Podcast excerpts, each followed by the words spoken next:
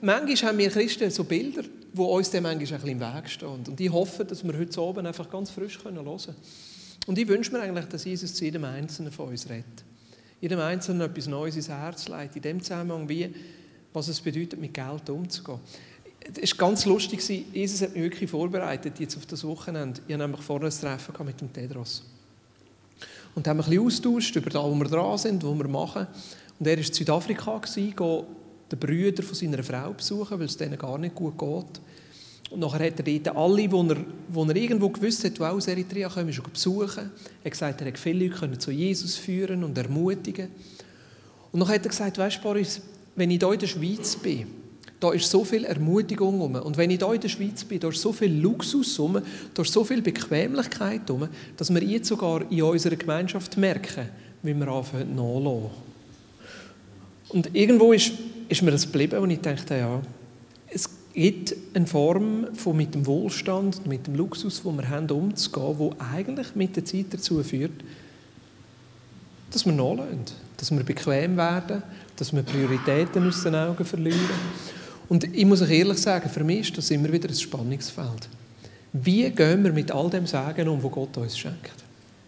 Es heißt, dass Jesus uns alles darreicht zum Genuss. Ich glaube, dass wir das eben geniessen dürfen. Ich wüsste jetzt nicht, ob ich die Freiheit habe, mit einem Ferrari rumzufahren. Also, ich finde, da wäre für mich jetzt persönlich ein bisschen zu viel, aber es gibt Leute, die können das geniessen, jeden Tag. Ja. Und trotzdem, wir leben eigentlich so, wenn wir mit der Welt vergleichen, leben wir so wahnsinnig privilegiert.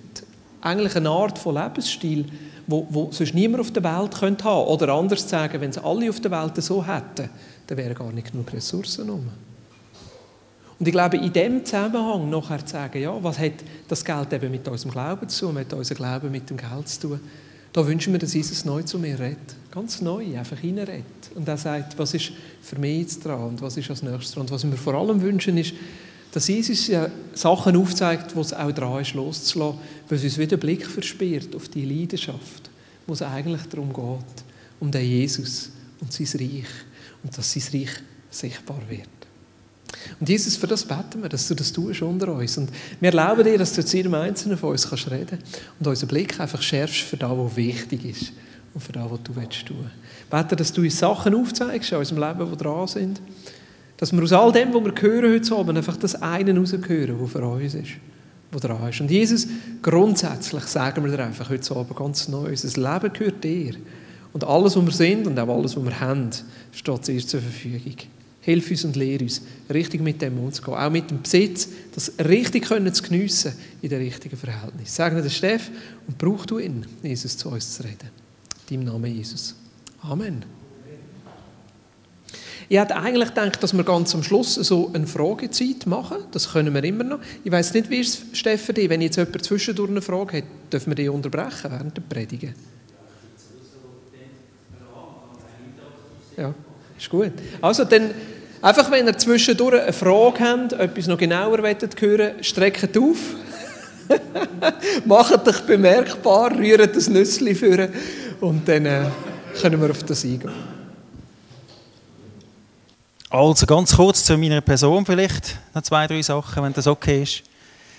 Äh, ich bin verheiratet seit über 25 Jahren. Wir haben drei Söhne. Einer ist 25, äh, einer ist 23, ist gerade in Australien, kommt dann zurück und geht nachher nach, nach Amerika ein Jahr zu der Bethel Church, dort die Schule machen ein Jahr. Und der Jüngste, der ist äh, 17.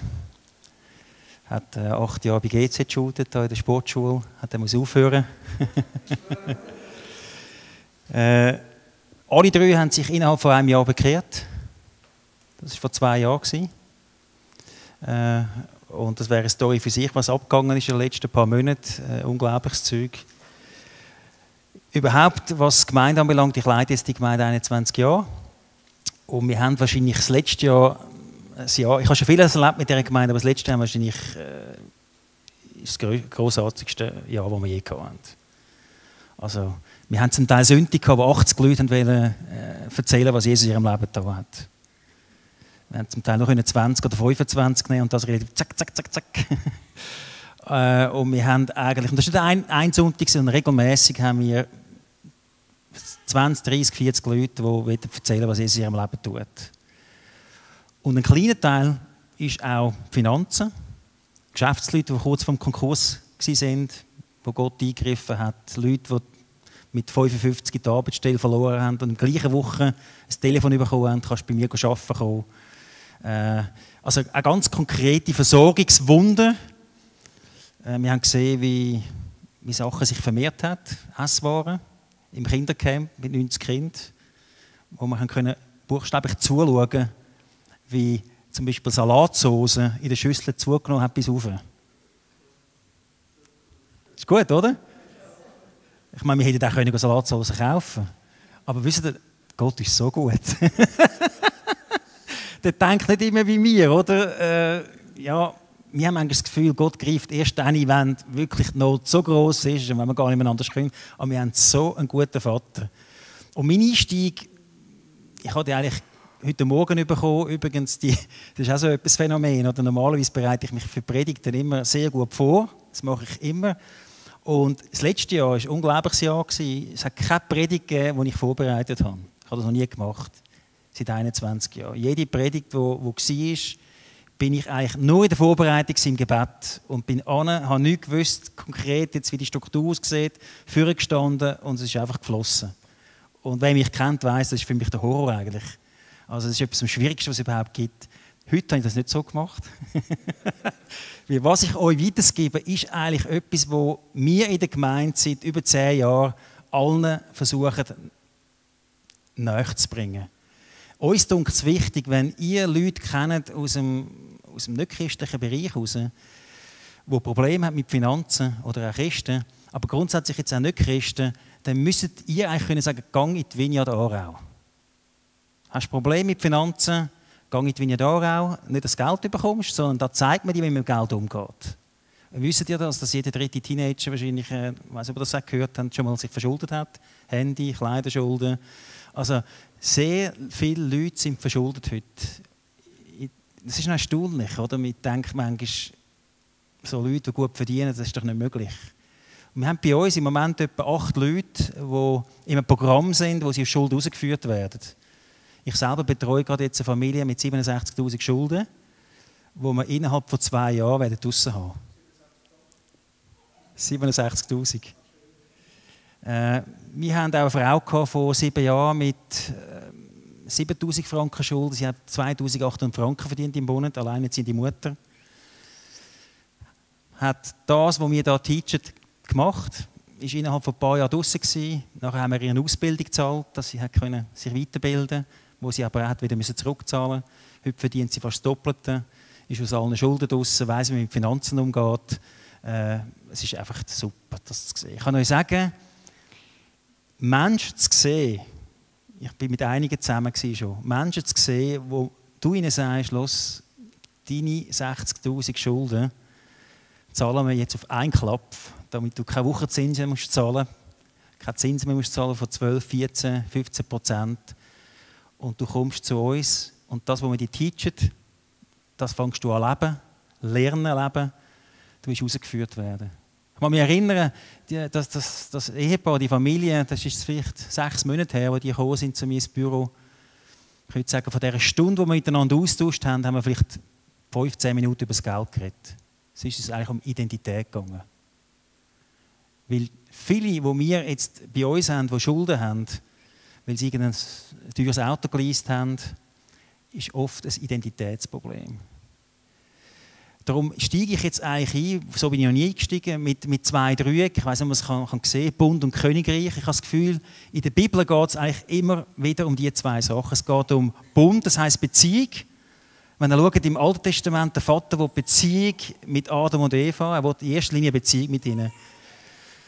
Eine Beziehung, die aufgebaut ist, eigentlich über das, dass der Vater seine Kinder liebt, Identität gibt. Wir sind geliebt, wir sind angenommen, wir sind wertvoll. Das ist so wichtig zu wissen. Nicht, weil wir gehorsam sind, nicht, weil wir irgendwelche Erwartungen erfüllen, weil wir Sachen machen oder nicht machen. Wir kommen also nicht von dieser Seite, von der Gesetzesseite, sondern wir kommen von der Gnadenseite, wo wir wissen, du Jesus, wo uns ja der Vater zeigt, sind wir voll angenommen, sind wir voll akzeptiert. Aus einer gesunden Identität heraus können wir nachher auch Sachen bewegen und machen. Und wenn Jesus zum Beispiel sagt, äh, wenn ich mich liebe, sind wir gehorsam, dann schauen wir es immer von der falschen Seite an. Wir denken, wenn wir gehorsam sind, dann zeigen wir Gott, dass wir ihn lieben.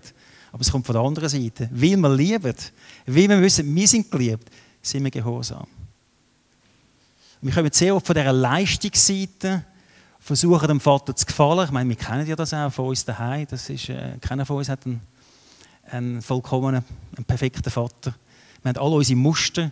Aber ich sehe sehr viele Leute, die da versuchen, eigentlich äh, einem Vater zu gefallen und nicht von dieser Seite kommen, eigentlich von der Gnadenseite, wo sie nachher lernen, äh, aus dem geliebt sein, aus dem Wissen, wer sie sind, aus dem Wissen, ich bin wertvoll, reinzugehen von einer gesunden Identität, die nie abgeschlossen ist, die immer weitergeht, in eine gesunde Autorität, in eine Verantwortung. Adam und Eva haben ja nicht nur Gemeinschaft mit dem Vater, sondern sie haben auch einen Auftrag bekommen. Aus dieser Beziehung heraus aus dieser Identität aus, aus dem Wissen aus, wer sie sind, nachher eine Verantwortung zu übernehmen. Und wenn ihr in die Bibel schaut, sind immer die zwei Sachen. Ich bin gerade mit einem Headhunter unterwegs, der nicht Christ ist. Ich würde aber sagen, er ist ein Jünger. Äh, weil er folgt Jesus nach. Ich rede mit ihm schon über Finanzen. Ich bete mit ihm am Tisch. Wir kommen regelmäßig zusammen. Äh, ich spreche über, über Identität mit ihm und so weiter. Das sind vielleicht nicht ein andere Wörter.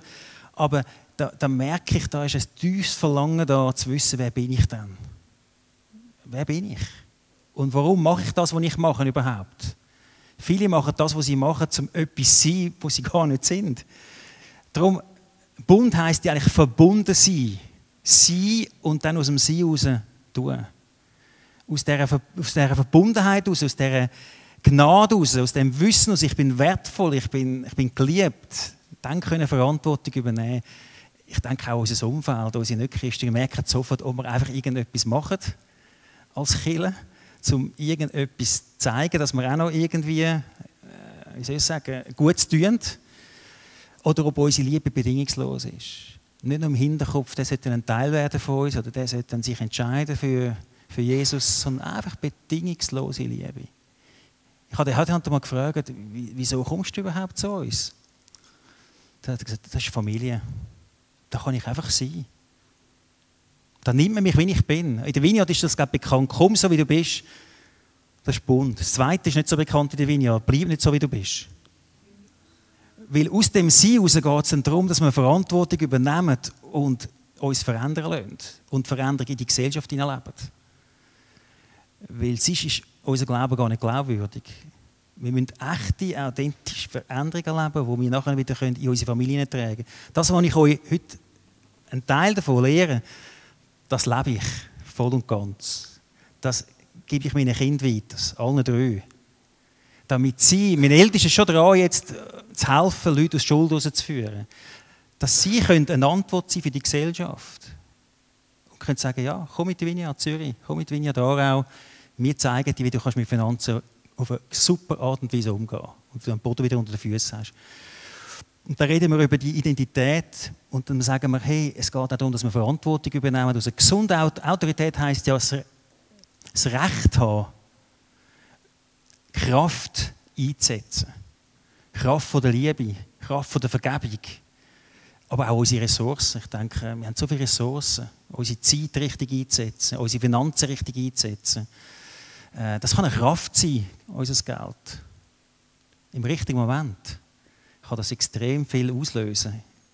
Positiv oder negativ. Aber die zwei Sachen sind mir wichtig am Anfang. Unsere gesunde Identität, zu wissen, wer wir sind, in eine gesunde Autorität. Ist, wenn wir da nicht gesund sind, wisst ihr, was passiert? Dann rennen wir da umeinander und machen und tun, um das auszufüllen. Oder? Das sind dann die, die eben mit dem Ferrari umeinander fahren, wie einer von unserer Church und nachher der irgendwie zu Schrott fährt und dann Schulden hat, 30, 40, 50'000. Darum reden wir genau über das Thema. Und ich habe von denen etwa vier, die geleiste Auto haben, was, was Auto 1500 kostet, 1800 im Monat. Das ist noch schwierig, den Leasingsvertrag wieder zu lösen, oder? Äh, aber es ist, es ist lässig zu sehen übrigens, wie, wie Leute in der Gemeinde Geld geben, damit diese Leute erlöst werden von ihrer Schuld. Wir haben allein das letzte Jahr fast 100'000 Franken haben Leute gegeben, um Leute aus Schuld rauszuführen. Statt dass sie die Bank geben und dort, was gibt es, 0,5, 0,7 kommen sie bei uns nicht über. Aber ihr Geld bewirkt etwas, wenigstens. Nämlich, dass Leute frei werden, erlöst werden von Schulden. Und die sehen die Veränderung. Es ist dann nicht nur eine finanzielle Veränderung, es ist eine ganzheitliche Veränderung. Für uns ist es wichtig, wenn wir Leute aus Schuld rausführen oder über Finanzen reden, eben wie schon gesagt, es geht wirklich nicht um den Zehnte. Ich rede sowieso viel lieber über die 90 Prozent als über die 10 Prozent. Ich, ich denke, wir müssen wirklich ein ganzes Bild haben, das ist entscheidend über die Finanzen. Mich, mich würde es kurz wundern, was eure Hauptfrage ist heute Abend. Vielleicht könnt ihr ganz kurz das Zweite austauschen. Nur kurz. Und, und einfach eine Frage formulieren für euch selber. Was ist für euch so eine Hauptfrage im Zusammenhang mit Finanzen? Was ist das, was euch am meisten bewegt? Wieso sind ihr überhaupt da? Könnt ihr das geschwind machen? Einfach ganz kurz. Braucht ihr nicht lang. Eine Minute. Was ist die Hauptfrage?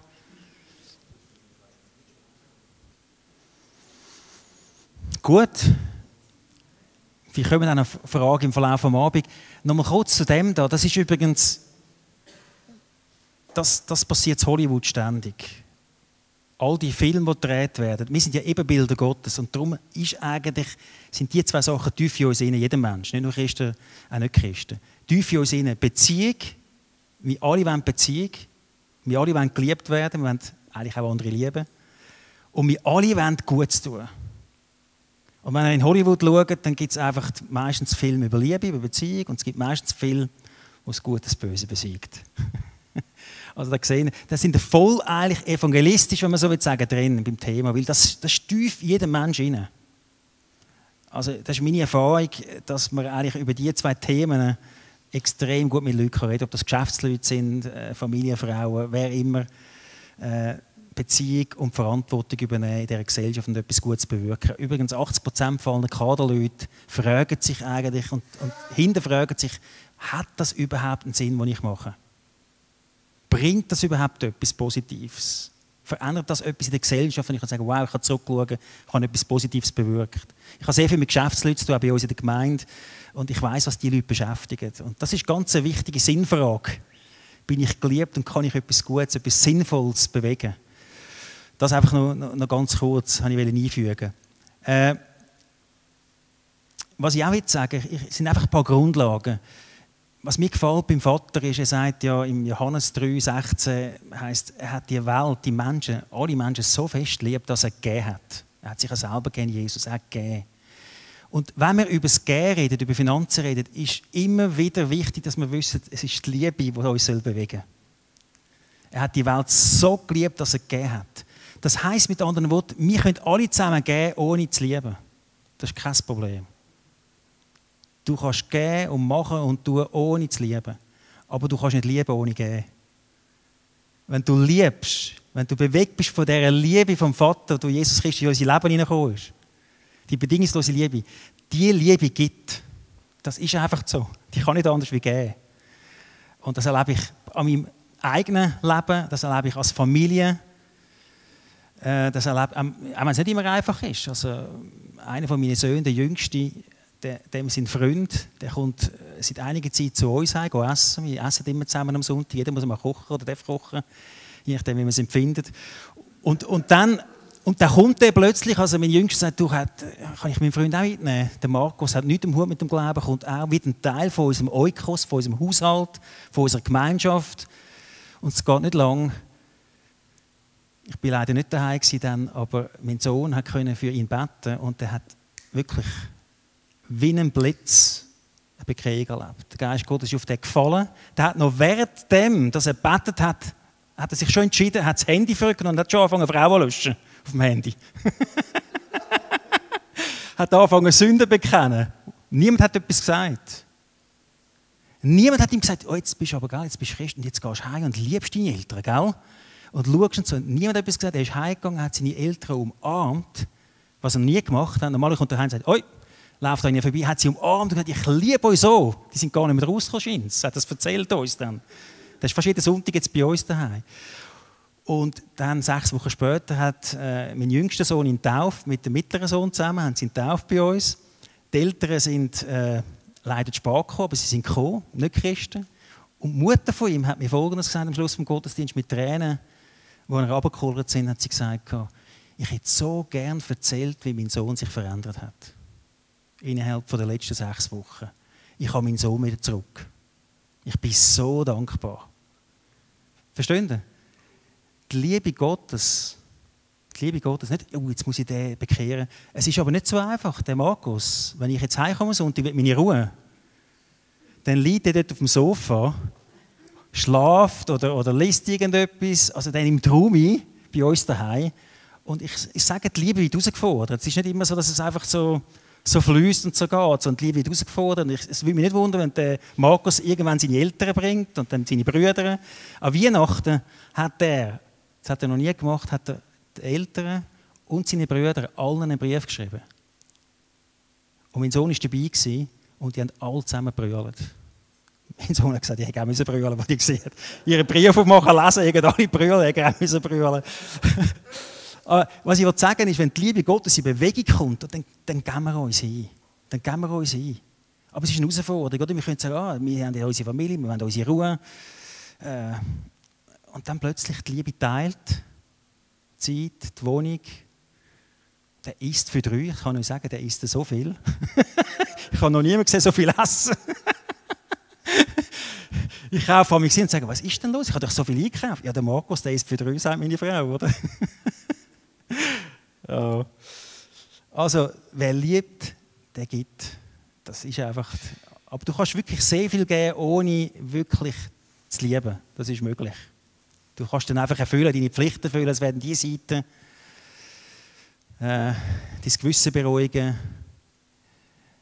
Du gibst eigentlich für dich selber, damit du dann ruhig bist und das Gefühl hast, hast du etwas Gutes gemacht. Äh, aber wenn die Liebe Gottes bewegt, das ist etwas anderes. Eine andere Grundlage, ich, ich gehe ein bisschen viele Grundlagen aber es ist eben wichtig, ist, dass ich glaube, es gibt die zwei Wirtschaftssysteme. Oder? Es gibt das Wirtschaftssystem von, von dieser Welt, wo eigentlich das Geld entscheidend ist, ist das Duschmittel, das braucht es. Dort hat es nicht gegeben, Menschen haben das erfunden. Wir versuchen das Beste zu machen, aber da geht es um Kaufen und Verkaufen. Und wir müssen uns bewusst sein, das Wirtschaftssystem, das wird zu einem großen Teil auch beeinflusst vom Mammon. Wir werden noch kurz über das reden dann. Das andere Wirtschaftssystem, Ökonomie Gottes, Reich Gottes, Ökonomie, ist nicht kaufen und verkaufen. Dort ist empfangen ums Ist und ums Ist geben. Also wie du mit dem Geld umgehst, zeigt, ob du überhaupt verstehst, was Gnade bedeutet. Weil wenn du denkst, du nimmst gewisse Bibelstellen aus und denkst, okay, wenn ich gebe, dann komme ich über, dann hast du nicht verstanden, um was es geht. Das Prinzip vom Säen und Ernten hat mit dem nichts zu tun. Da geht es nicht um dich persönlich, da geht es um andere. Über das werden wir noch reden. Äh, ich glaube, vieles wird einfach missbraucht. Und wir haben dann das Gefühl, wir brauchen Geld und darum brauchen wir Gott, der uns Geld gibt. Gott ist überhaupt nicht daran interessiert. Das Geld hat eine dienende Funktion. Das Geld ist ein Mittel zum Zweck. Aber es ist nicht so, dass wir Gott das Mittel nehmen, um uns nachher Geld zu geben, sondern wir nehmen das Geld, das Mittel und setzen es für Gottes Sache ein, unter seiner Führung und Leitung. Das ist der Punkt. Das ist entscheidend und wichtig. Aber es hat, ist sehr wichtig, dass wir verstehen, es geht um Gnade, um sich empfangen, um sich geben. Und dass wir nicht das Wirtschaftssystem vom Kaufen und Verkaufen ins Reich Gottes hineinnehmen, dann haben wir ein Problem. Und ich finde es extrem faszinierend, eigentlich, dass die Ökonomie Gottes von um sich empfangen, um sich zu leben. Natürlich kannst du als äh, Geschäftsmann kannst du das nicht so eins zu eins leben. Du musst ja auch irgendeinen Gewinn machen, musst deine Mitarbeiter zahlen und so weiter. Aber es ist wichtig, dass wir die zwei Sachen verstehen. Sonst haben wir in der Kirche einen Mischmasch und dann haben wir ein größeres Problem. Gut, vielleicht können wir mal äh, PowerPoint, kann man das einblenden? Das wäre super, dass ihr mal seht, was mir den Leuten eigentlich weitergeben. Zuerst ganz kurz vielleicht alles mal anschauen. Also vielleicht sehen den Finanzkreis. Wenn es eh verschiebt, eh hineinsetzen zum Mess, wird es eine Finanzkrise. E, wenn es eh wegnimmt vom Finanzkreis und hinten ansetzen, gibt es eine Finanzkrise. Ich habe das nicht gemerkt, jemand hat mir das mal gesagt.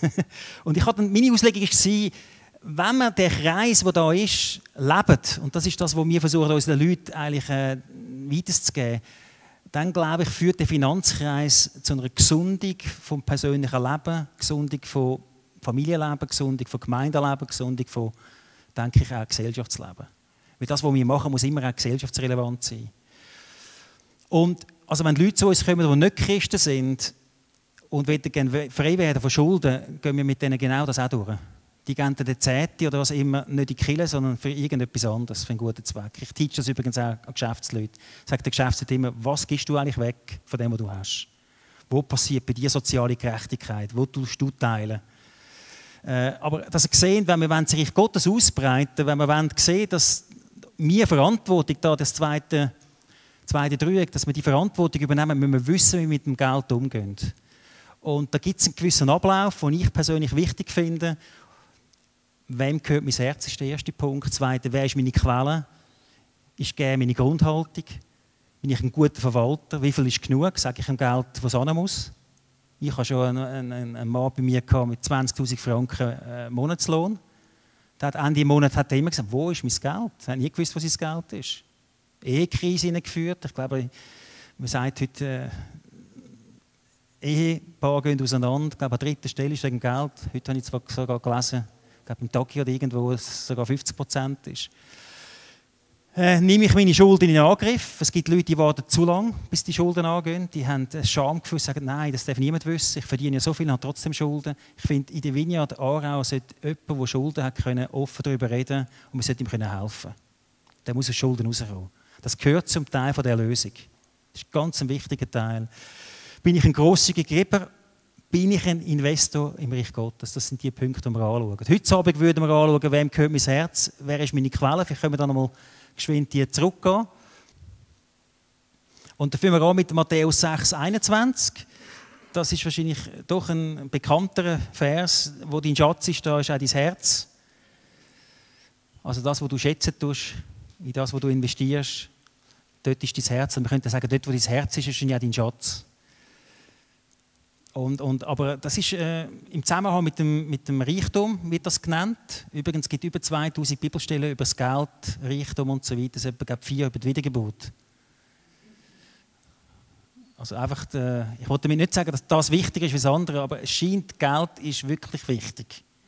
Reichtum, Finanzen ist ein wirklich wichtiges Thema. Darum, ich habe überhaupt kein Problem, über das Thema zu reden. Ich könnte den ganzen Monat über das reden und ich würde mich dabei sehr wohl fühlen. Auch wenn es knistert, bei uns knistert es wenn ich über das Thema rede. Man merkt sich im Raum rein, aber das macht man nicht. Das, das finde ich super. Das gibt eine gute Auseinandersetzung. Weil ich habe ja selber die Auseinandersetzung auch, die jeder hat. Ich bin herausgefordert, wie jeder andere auch. Also wem gehört mein Herz? Und dann kommt eigentlich dann der Vers, also zuerst heisst es ja noch, wir sollen nicht irgendwie Richtung sammeln, wo es äh, wegfressen wird, sondern wir sollen Schätze im Himmel sammeln. Aber auf das möchte ich jetzt nicht eingehen. Da kommt der Punkt, niemand kann zwei Herren dienen. Entweder er wird den einen hassen und den anderen lieben oder er wird dem einen anhangen und den anderen verachten. Ihr könnt nicht Gott dienen und dem Mammon. Das ist schon eine äh, extreme Aussage eigentlich. Wenn man denkt, da wird von zwei Herren geredet. Das wird also, Mammon wird personifiziert. Das ist wie eine Person. Das ist ein Herr da ist da Gott und da ist der Mammon. Und Mammon, wir wissen es nicht ganz genau, wir gehen davon aus, dass Mammon könnte ein, ein Finanzgott sein von den Philister.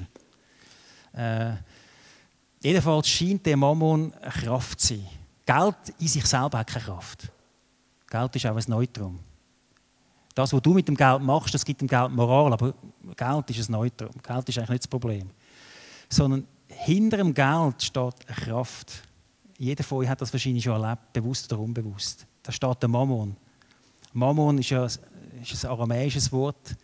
Und, und eigentlich ist der Mammon jemand, der deine Aufmerksamkeit will. Der möchte deine, deine Energie, deine Kraft, deine Zeit. Der möchte deine Wertschätzung.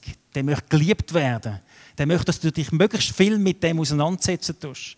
Dass das deine Hoffnung wird, dass das deine Sicherheit wird. Dass es eigentlich fast ein, ein Zentrum wird von dir. Ich, ich kenne Leute, die haben den Mammon, respektive das Geld, so lieb bekommen, dass sie sogar ihre Gesundheit preisgegeben haben. Völlig überarbeitet. Dass sie bereit sind, ihre Ehe aufzugeben wegen dem. Vernachlässigung von der ganzen Familie. Um noch mehr Geld zu schöpfen, noch mehr Geld, noch mehr Geld. Also der Mammon, denke ich, der, der spielt eine entscheidende Rolle dem Ganzen. Und einer, der es ja versucht hat, oder Jesus sagt ja da, ich kann nicht, ich zwei Herren dienen. Er sagt nicht, mach es nicht, sondern es geht nicht. Es geht einfach nicht. Einer, der es versucht hat, ist der Judas Ischariot. Der hat versucht, beiden zu dienen. Oder? Der hat versucht, eigentlich Kranke zu heilen, das Evangelium zu verkündigen, Dämonen auszutreiben, den Dienst von Jesus zu tun. Und gleichzeitig hat er versucht, einem Mammon zu dienen. Und das ist ihm genau zum Verhängnis geworden. Weil im Endeffekt, wenn man es anschaut, hat er eigentlich das Geld lieber gehabt als Jesus. Das war ihm näher, wichtiger. Und das ist noch verrückt, oder? Er war einer von seinen Jüngern. Kannst du sagen, einer von den Kindern, einer, der einen Dienst gemacht hat. Und versucht hat, genau das zu machen, was Jesus gesagt hat, das geht nicht. Entweder wirst du mich lieben und das andere hassen, nicht das Geld, sondern der Mammon dahinter. Oder wirst du einen anhängen und das andere verachten. Die Hauptlüge vom Mammon ist, Geld hat Macht. Und wir alle haben gerne Macht, weil es gibt uns Sicherheit. Das ist die Hauptlüge. Aber das Geld hat keine Macht. Jesus hat, dann würde heißen, die reichen Leute haben viel Macht und die armen Leute haben gar keine Macht. Jesus war nicht reich, aber er hat Millionen von Menschen verändert. Er hat Einfluss genommen. Der Gandhi zum Beispiel war nicht reich. Er hat einen großen Einfluss auf viele Leute.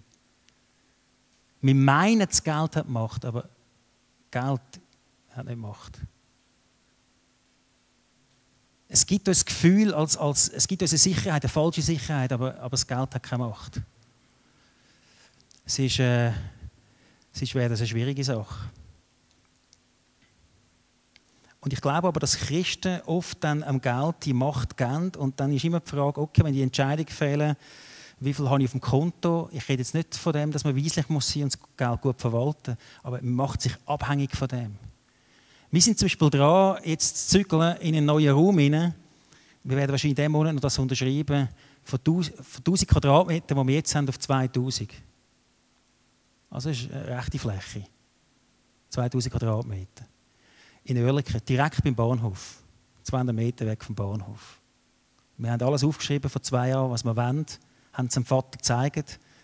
Wir wollen eine Halle, wo schon Kinderräume drin sind, wo wir nichts finanzieren Ich kann euch sagen, wir haben das alles bekommen. Alles bekommen. Wir müssen jetzt nur noch unterschreiben, jetzt sind wir in der Endphase. Zu einem Preis, der unglaublich ist.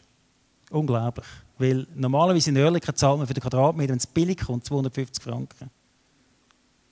Das heisst, wir würden etwa für 1000 Quadratmeter 250.000 zahlen. Wir zahlen jetzt für 1000 Quadratmeter 160.000. Also nicht schon mit 1000 würden wir 250.000 zahlen. Mit 2000 würden wir 500.000 zahlen. Wir können das gar nicht zahlen. Wir werden 16.000 Franken mehr zahlen für die 2000 Quadratmeter. Direkt beim Bahnhof. Bester Platz. Ich, ich muss ehrlich sagen, ich finde es unglaublich. Aber das ist ich, ich muss mir vorstellen, heute Morgen habe ich noch gelesen, wenn der Vater uns versorgen will, der macht das. Der bringt das Volk durch die Wüste durch. Sind irgendwelche Kleider zerrissen worden? Nein, 40 Jahre lang. Keine geschwollene Füße. Genug zu essen, es gibt keinen Lebensmittelladen, weit und breit. Genug zu trinken. Der bringt das fertig, der Vater im Himmel. Wieso soll nicht ein einzelner Christ oder eine kleine Gemeinde oder eine Gemeinde irgendwo können versorgen können? Doch kein Problem für ihn. Aber es ist für mich, äh, ich kann nur staunen. Ich, ich denke heute noch, wie ist das möglich jetzt, dass wir das so günstig überkommen? Aber wir haben nicht auf den Kontostand geschaut. Wenn wir das gemacht hätten, haben wir gesagt, nein, das können wir nicht machen. Das kommt nie in Frage. Wir suchen noch jemand anders. Der Mammon erkennen ist wahrscheinlich entscheidend. Ich gehe ganz kurz durch einige Punkte durch, wie ihr erkennen könnt, ob der Mammon hinter euch nahe ist. Der ist, kann ich euch sagen. der ist permanent dran, weil wir haben alle Geld im Sack oder irgendwo haben wir es.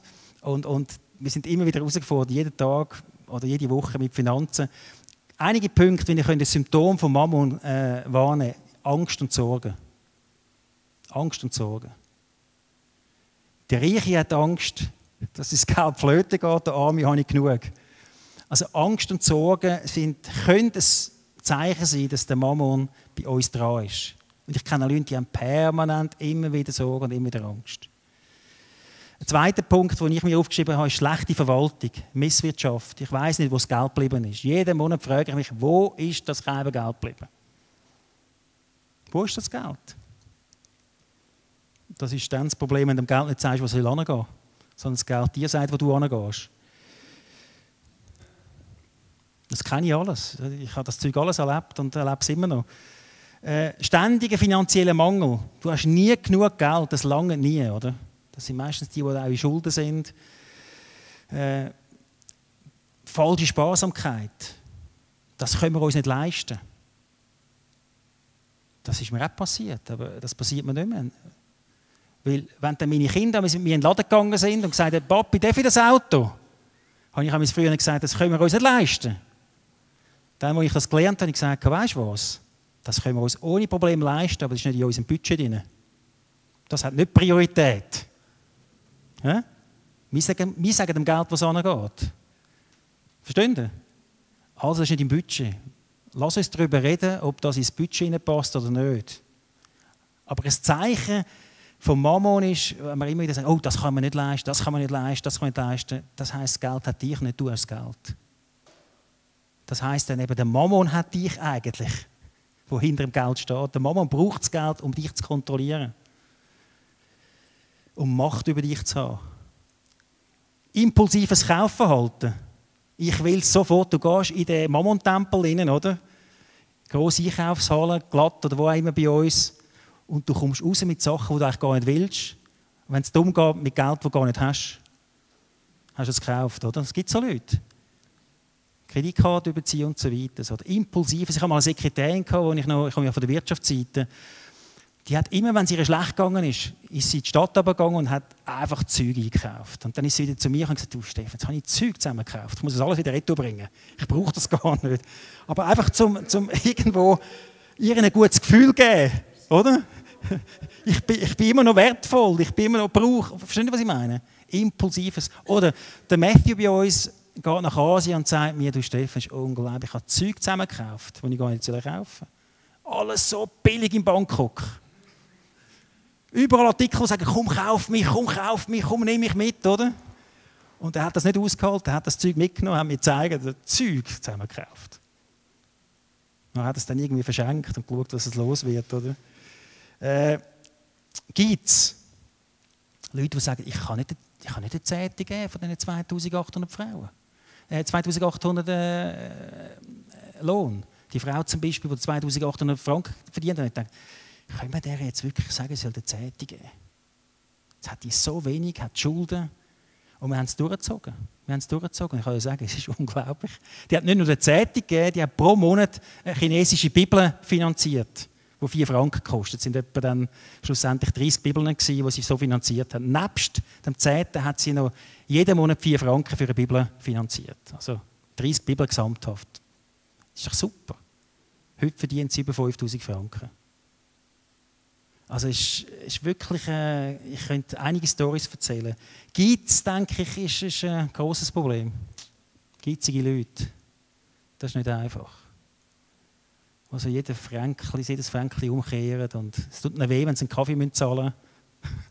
wir, haben mal, wir haben mal eine Studienreise gemacht mit dem Gemeindeleiter der Vineyard.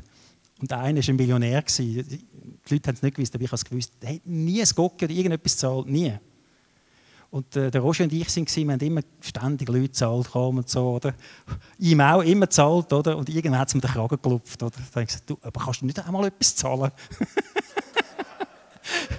ich habe nicht gesagt, dass er jetzt da Millionär ist, aber kannst du nicht, kannst du nicht, ist es so schwierig, auch mal etwas zu zahlen, oder? Und der hat wirklich mit Mühe und Not hat er mal eine Runde gezahlt, ein paar, ein paar Getränke. Da habe ich gemerkt, Geiz kann schon etwas verrückt sein, oder? Der ist so gefangen mit dem Geiz. Unzufriedenheit. Andere haben mehr wie ich. Ich habe zu wenig.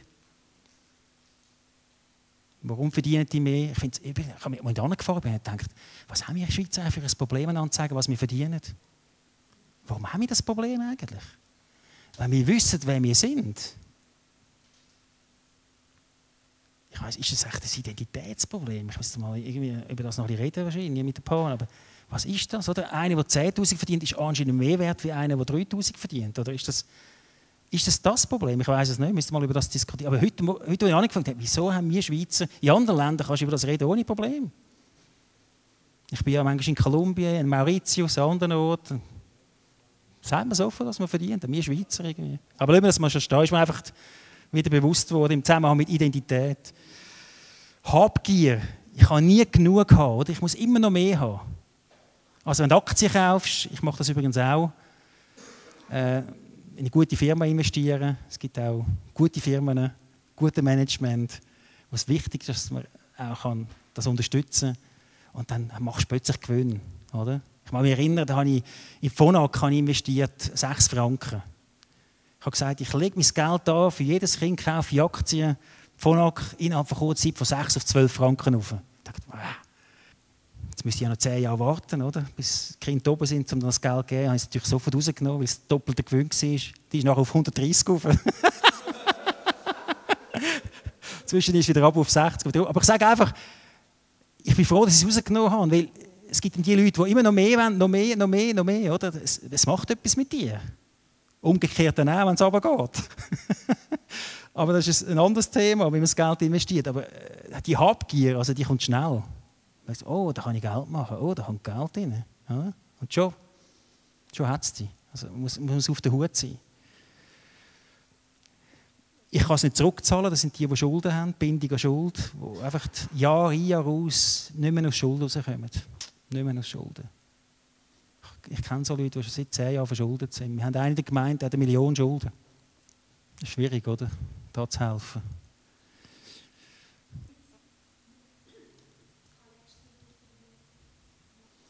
Das ist eine gute Frage. Vielleicht bin ich zu wenig alt, um das zu sagen.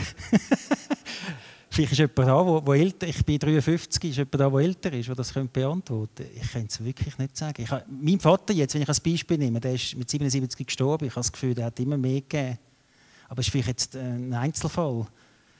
Vielleicht hat das, hat, kann das jemand, oder hat jemand gehört von älteren Leuten, die Mühe haben? Nein. Ich könnte, jetzt, ich könnte die Frage nicht beantworten, so. Wüsste es nicht. Ich weiß einfach, dass wir uns immer besser absichern mit der ersten Säule, zweiten Säule, dritten Säule. Und ich weiß nicht, wie lange wir die Säulen noch haben.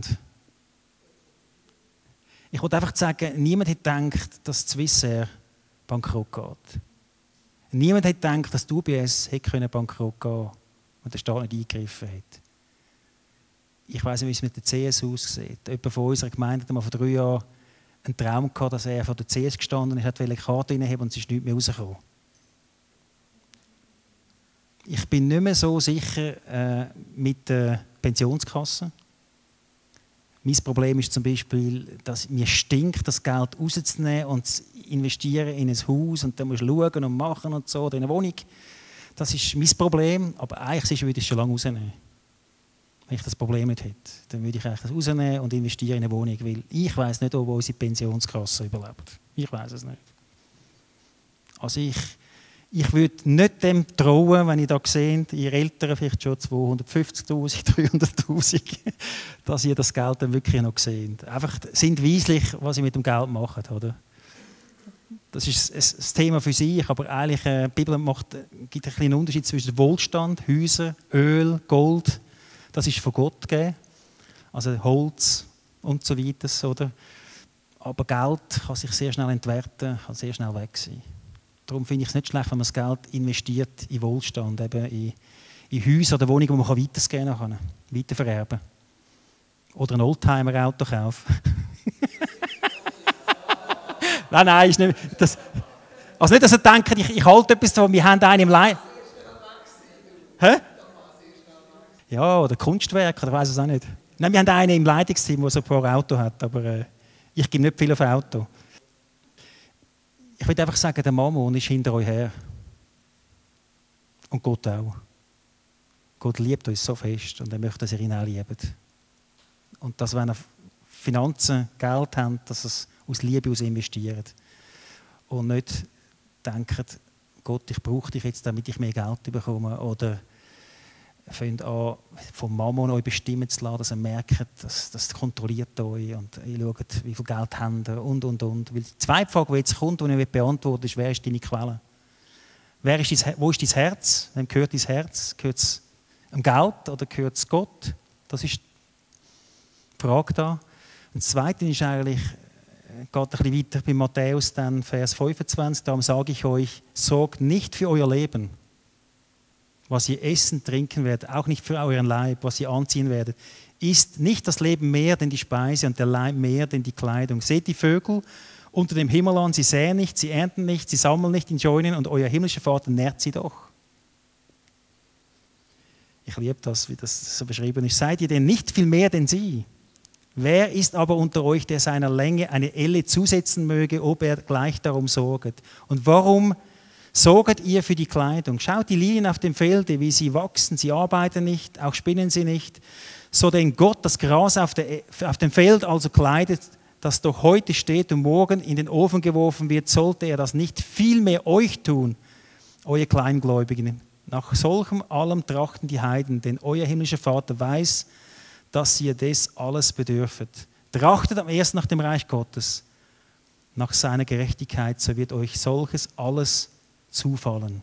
Also nicht irgendein Maserati wird dir zufallen, sondern solches alles. Essen, trinken, kleiden. Punkt. Grundversorgung. Solches alles. Wenn man zuerst nach dem Reich Gottes und nach der Gerechtigkeit trachtet. Gerechtigkeit hat zu tun mit Teilen.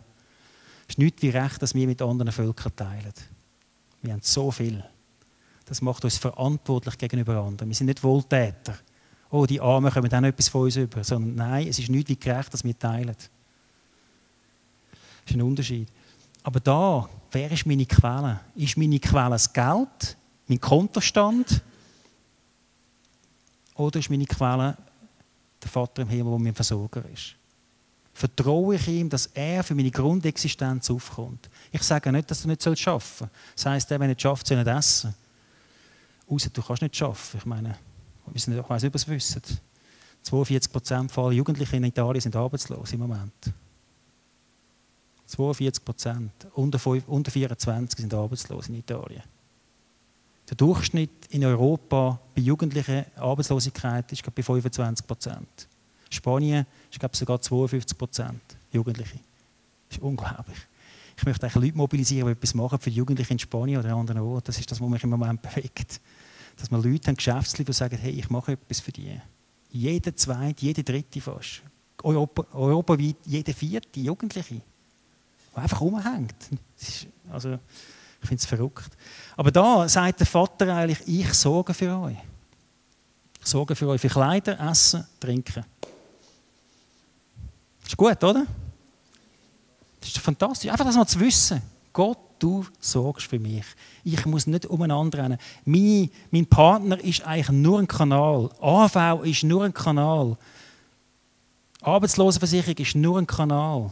Der Staat ist nur ein Kanal, wo Gott kann brauchen kann, aber er kann auch ganz andere Sachen brauchen. Ich kann euch sagen, ich hatte, ich hatte relativ einen tiefen Lohn. Gehabt. Was war das vor etwa acht oder zehn Jahren, aber er ist, nein, ist noch nicht so lange her. Ehrlich. Würde ich sagen, Nettolohn 5000 Franken. Drei Kinder. Nicht so einfach zu Zürich. Also da ist noch ein bei uns noch ein bisschen günstiger. Ich kann, und ich habe keinen Freundeskreis, nichts. Und ich habe auch nie Geld angenommen von irgendjemandem. Nie. Das ist immer offengelegt worden bei uns.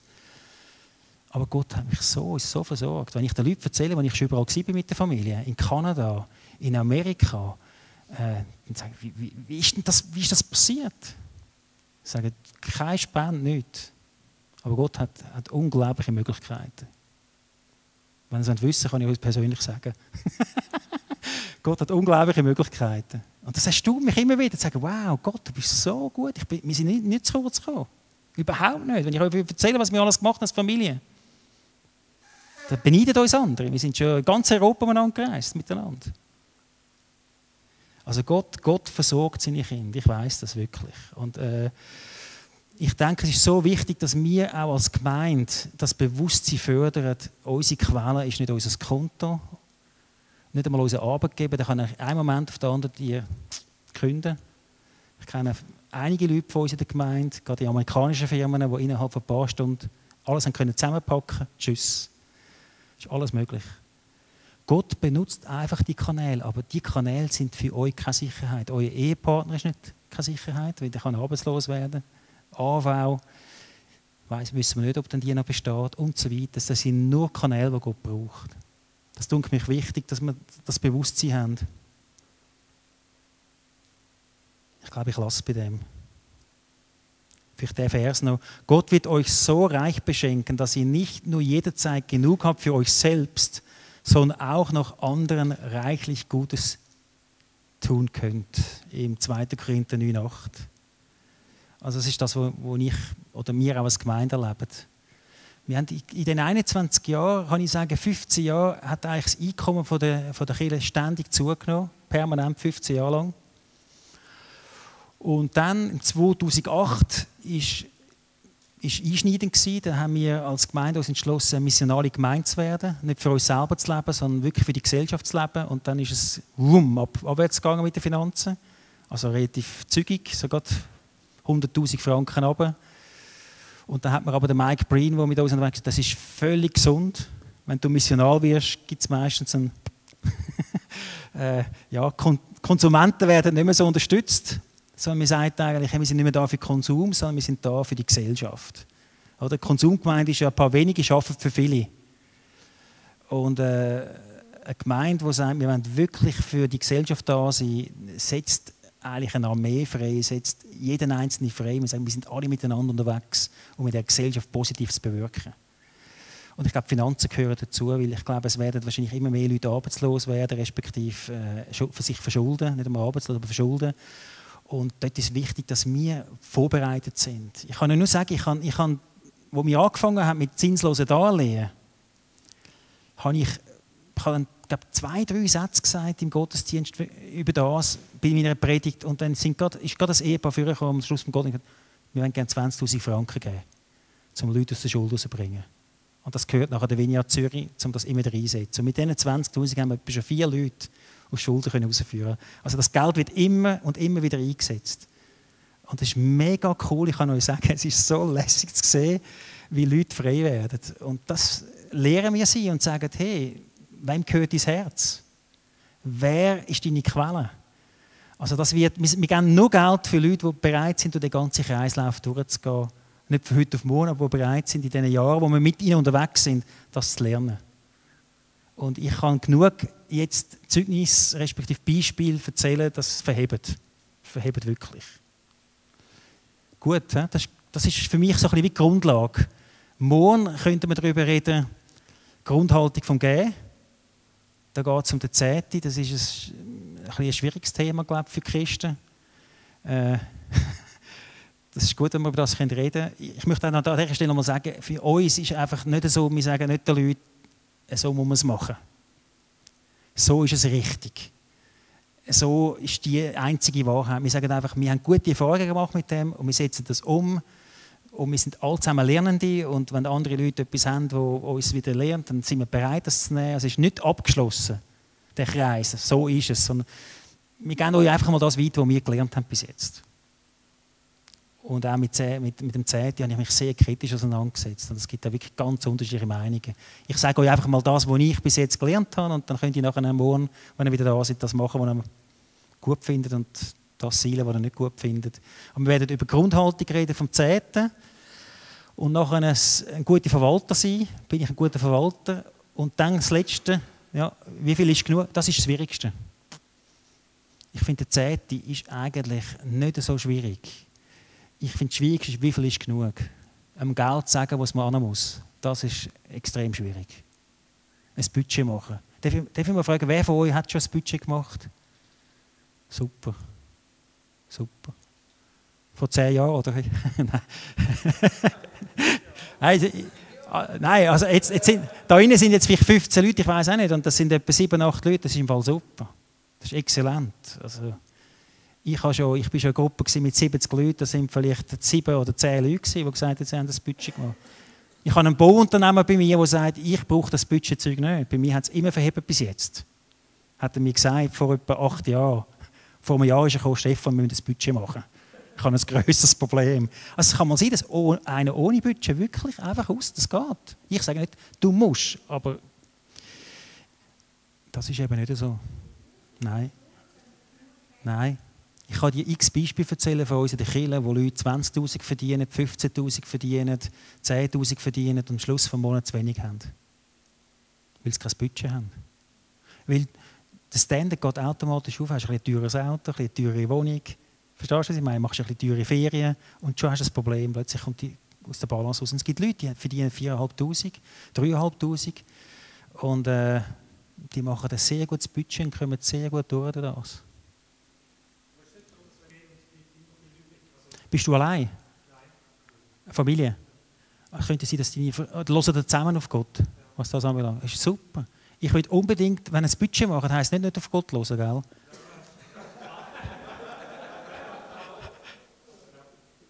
Also du kannst auch hören und ein Budget machen. Ja. Äh, ich, das Budget machst du nicht allpot wieder, sondern das machst du mal grundsätzlich. Einmal. Und dann hast du es. Und wenn sich irgendetwas verändert, dein Lohn, es kommt ein zusätzliches Kind, eine andere Situation, dann machst du ein neues Budget. Aber es ist nicht die Meinung, dass du ständig das budgetierst, sondern du budgetierst eigentlich, damit du endlich mal Ruhe hast und nicht immer musst nachdenken wo wollen wir jetzt Geld eigentlich... Oder wir haben jetzt zum Beispiel uns entschieden als Familie, wir investieren unser Geld so investieren, dass wir sagen, wir geben mehr aus für die Ferien mit unseren Kindern. Das ist uns wichtiger, wie jetzt zum Beispiel äh, Kleider.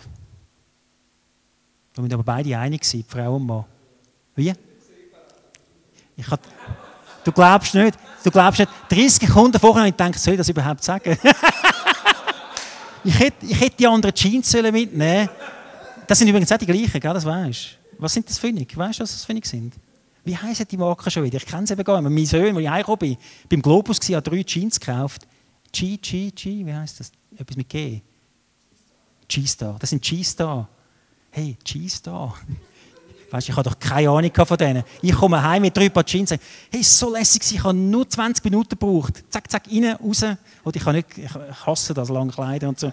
Rein, raus und dann sitze ich so und sage, wow, Papi, du hast G-Stars, coole Hosen. Oder ich sage, oh, gut, okay. das sagt alles aus, oder, über Kleider. Äh, aber ich, ich hätte gesagt, also ich estimiere das extrem, wenn die Leute sagen, wir hören zusammen auf Gott und ohne Budget, okay. Ja. Ja, ja. Ich will nie ein Jahr lang Zettel sammeln. Ah, okay. Das Jahr ist viel zu lang. Drei Monate. Aber ihr wisst, wo das Geld angeht. Ja, ja, aber es ist nicht immer natürlich. Wenn du kein Budget hast, ist es nicht natürlich. Weißt du, was ich meine? Wenn es mal gemacht hast, dann weißt du ungefähr, da geht es an, da geht es an, da geht es an. Ich bin auch dieser Meinung, wie du sagst. Ich würde nie ein Jahr mich mit dem beschäftigen. Kurz, intensiv, mal sehen, wow, so viel Geld brauche ich für das. Oder die Leute sind manchmal erstaunt, wenn sie plötzlich sehen, wo das Geld angeht. Aber es gibt andere Leute, die haben das sehr gut im Griff. Sogar ohne Budget. Absolut. Wichtig ist einfach, dass du im Geld sagst, wo es angeht. Und das Geld nicht dir sagt, wo du angehst. Und die, bei den meisten sagt das Geld, wo du angehst bis einfach nichts mehr hat Ende Monat. Dann, dann, dann geht es nicht mehr, oder? dann sind dann die, die, die zehn, zehn Tage vor dem Lohn schon langsam wird es eng, oder? das Essen wird ein bisschen anders. Plötzlich gibt es irgendwie ein bisschen einfachere Sachen. also ich kenne einige von diesen Beispielen. Okay. Sind die Fragen noch? Das ist interessant, he? das ist wahnsinnig interessant. Unglaublich interessant. Ja, ich, wir reden morgen über das Budget. Ich will auch nicht irgendwie da, äh, wie soll ich sagen, in alle Details hineingehen. Ich merke einfach, es, gibt Leute, die es extrem hilft, um das Budget zu machen und wirklich einmal zu sagen, jetzt mache ich den Kreis zu und schaue, wo das Geld angeht. Und es geht eben darum, dass du am Schluss endlich vielleicht Führungs hast. Oder du kannst es auch budgetieren, wo du sagst, wow, ich habe Überfluss. Dass es dann wieder kannst investieren oder grosszügig verteilen kannst. Sonst ist die Gefahr da, wenn du nicht budgetierst, dann schaust du einfach Ende Monat, was habe ich noch und das, was du dann hast, das gibst du dann noch. Und wenn du nichts hast, gibst du nichts. So kannst du das Budget nehmen. Nein, wir, oder ich gebe, mir zum Beispiel gar nicht 10%. Meine Frau und ich, wir geben mehr. Einiges mehr. Weil wir wollen einfach, auch unser Team, die sind, die sind alle zusammen heiß, oder?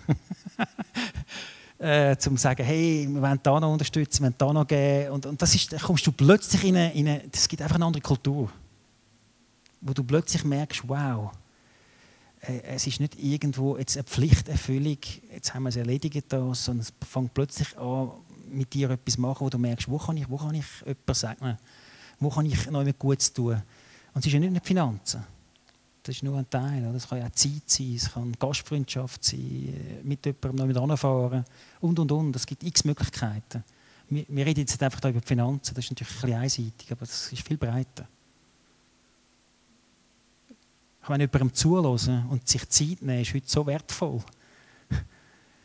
Also das finde ich zum Teil wertvoller, als wenn du jemandem 50 Franken gibst. Dass er wieder mal neu kann etwas Warmes essen kann, einfach mal ihm zuhören und, und bei ihm sein, oder? Gut.